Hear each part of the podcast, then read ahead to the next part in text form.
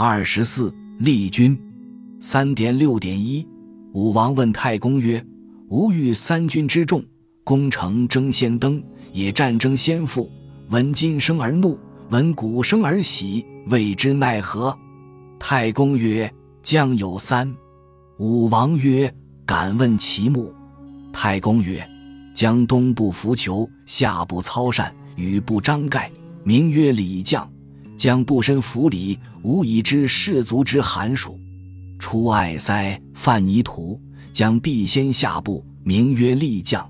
将不身服力，无以知士卒之劳苦。军皆定次，将乃就舍，吹者皆熟。将乃就时，军不举火，将亦不举，名曰止欲将。将不身服止欲，无以知士卒之饥饱。将与士卒共寒暑劳苦。击宝，故三军之众，闻鼓声则喜，闻金声则怒。高城深池，矢师繁下，士争先登；白刃使合，士争先富。是非好死而乐伤也，为其将之寒暑饥饱之审，而见劳苦之名也。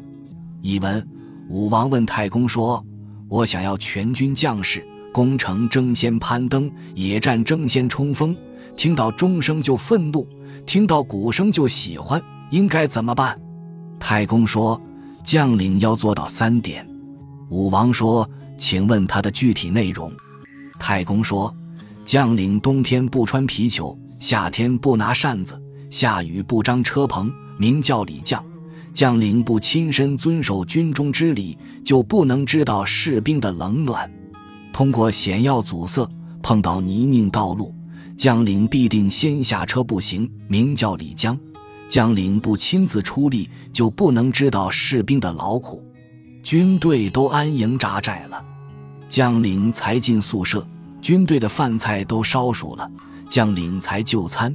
军队没有灯火，将领也不点灯，名叫指欲江。将领不亲身一指欲望，就不能知道士兵的饥饱。将领与士兵共冷暖，共劳苦。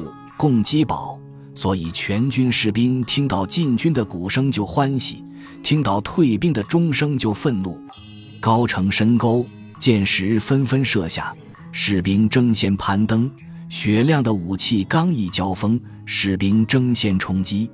士兵并不是喜欢死亡、乐意受伤，是因为他们的将领对他们的冷暖、饥饱知道得很清楚，对他们的劳苦看得很分明的缘故。偏义，本篇讲述激励士气的方法在于将领身体力行，以身作则，与士兵同甘苦。